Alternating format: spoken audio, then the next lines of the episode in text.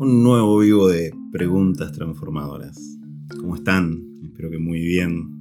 Festejando, disfrutando sus vacaciones de invierno aquí en Argentina.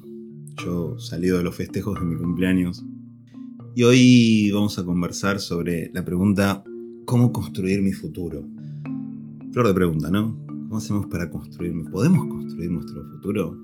Son como dos claves importantes que tenemos que hacernos a la hora abordar este tema. Y lo, primero que me gustaría reflexionar con ustedes es qué es el futuro. ¿no? Voy a querer construir el futuro, primero hagamos una primera mirada sobre qué es el futuro. Y a mí me gusta pensar que el, que el futuro es mi presente, pero un tiempito después de ahora. ¿no? es eso que va a ocurrir más adelante en el tiempo, pero es raro, ¿no? Porque el futuro siempre ocurre en el presente, ¿no? No hay un futuro tangible, un futuro que podamos disfrutar que no sea en el presente. Y esto no es menor, ¿no? Porque, claro, nosotros cuando no estamos del todo satisfechos con lo que nos ocurre en el presente, nos imaginamos un futuro mejor. O cuando tenemos miedo frente a lo que tenemos en el presente, nos imaginamos un futuro peor. Pero ¿por qué ocurre o, por qué pasa que, es posible que el futuro sea mejor o peor que el presente? Y a mí me gusta pensar que nuestro futuro es como la consecuencia inevitable de nuestro presente. Aquello que hacemos en nuestro presente de alguna forma provoca lo que ocurre nuevamente en el presente, pero un tiempo más adelante, ¿no? Y, y es raro, ¿no? Porque Sería re divertido o re fácil si pudiéramos pensar en el futuro que queremos, actuáramos hoy en consecuencia de ese futuro y ocurriera tal cual lo esperamos. Eso sería ideal. Pero lo que me pasa, acompañando a mucha gente a diseñar su futuro, es que no es tan así. de alguna manera rara parece que no es tan así, que hay un montón de circunstancias o, situaciones que son ajenas a mí, el contexto, mi sociedad, mi país, el, no sé, el clima, factores tan absurdos, tan, tan dispersos, tan variables, que hacen que ese futuro que yo quise provocar no llegue. O sea, el futuro no depende solo de lo que hago yo, sino que depende de mis circunstancias, del contexto. Estoy yo actuando en el presente, pero también hay otros factores actuando en el presente y modelando de alguna manera lo que va a ocurrir en ese futuro. Repito, en el presente un tiempo más adelante. Me gusta mucho esa idea de, que el futuro es mi presente un tiempo después de la hora, porque me permite gestionarlo diferente. Ahora vamos a charlar de eso. Eh, Edgar Morin habla de la ecología de la acción ¿no? y dice que cuando nosotros hacemos algo, sostiene la idea de la complejidad, ¿no? Dice que los seres humanos somos seres complejos y vivimos en contextos complejos. Y él un poco lo que propone es que cuando nosotros hacemos algo no tenemos idea qué es lo que va a pasar.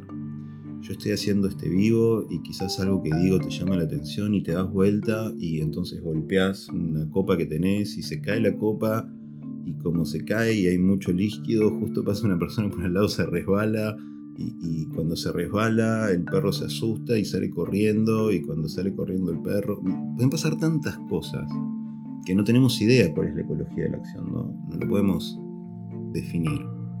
Pero sí yo creo que, que somos capaces de definir cómo nos estamos sintiendo en el ahora. Y ser capaces de construir esa conducta, la conducta que nos permite sentirnos en el ahora de una manera o de otra, de alguna forma, construir esa habilidad de alguna forma, es diseñar nuestro futuro. Un ejemplo sencillo.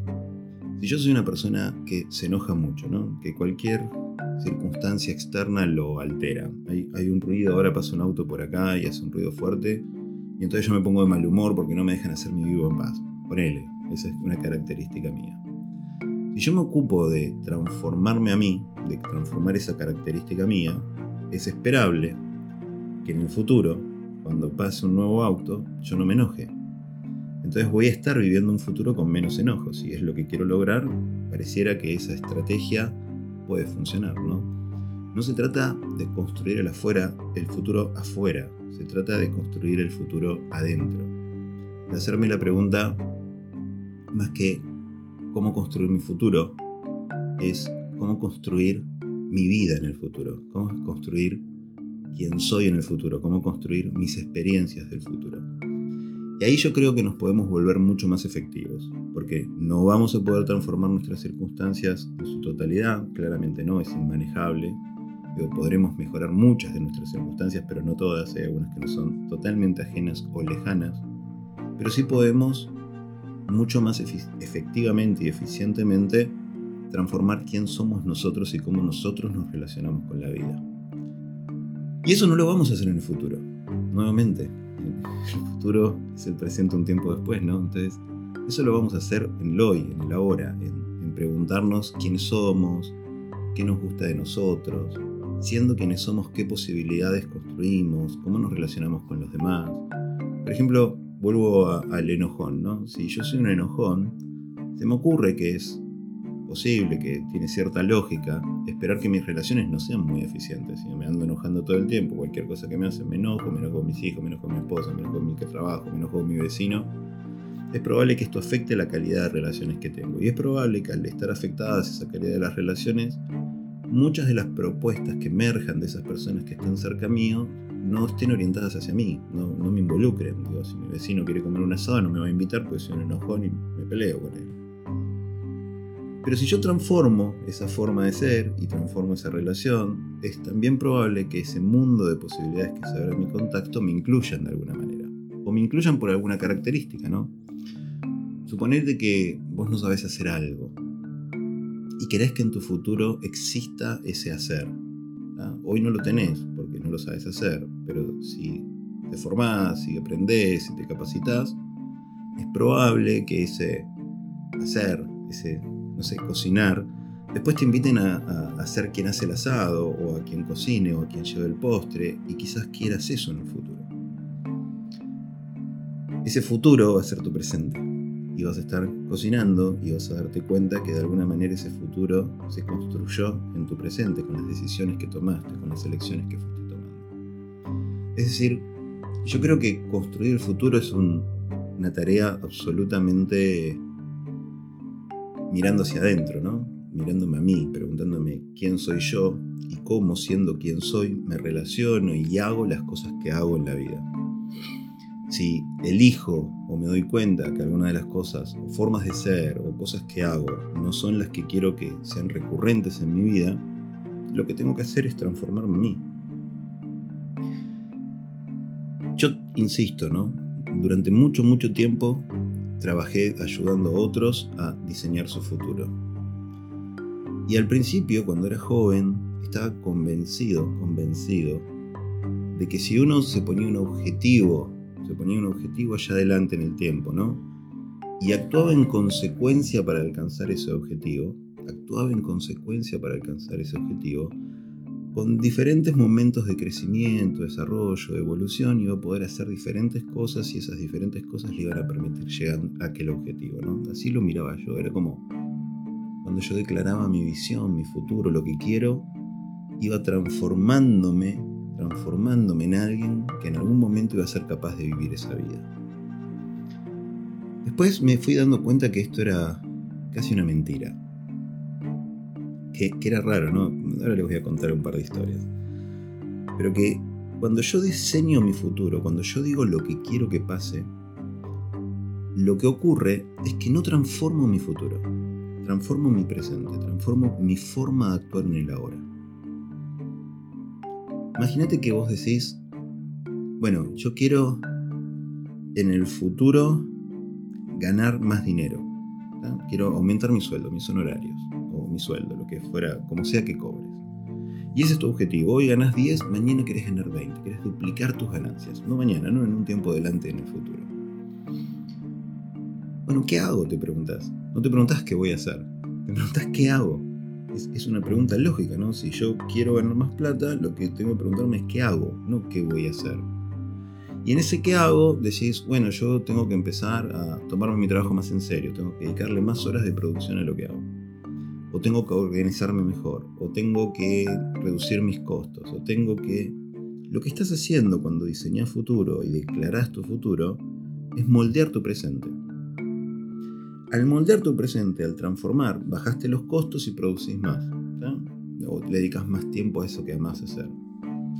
Al moldear tu presente, es lógico que las consecuencias sean diferentes. Si yo cambio lo que hago a lo que hacía ayer, probablemente mi resultado sea diferente. No sé cuál va a ser mi resultado.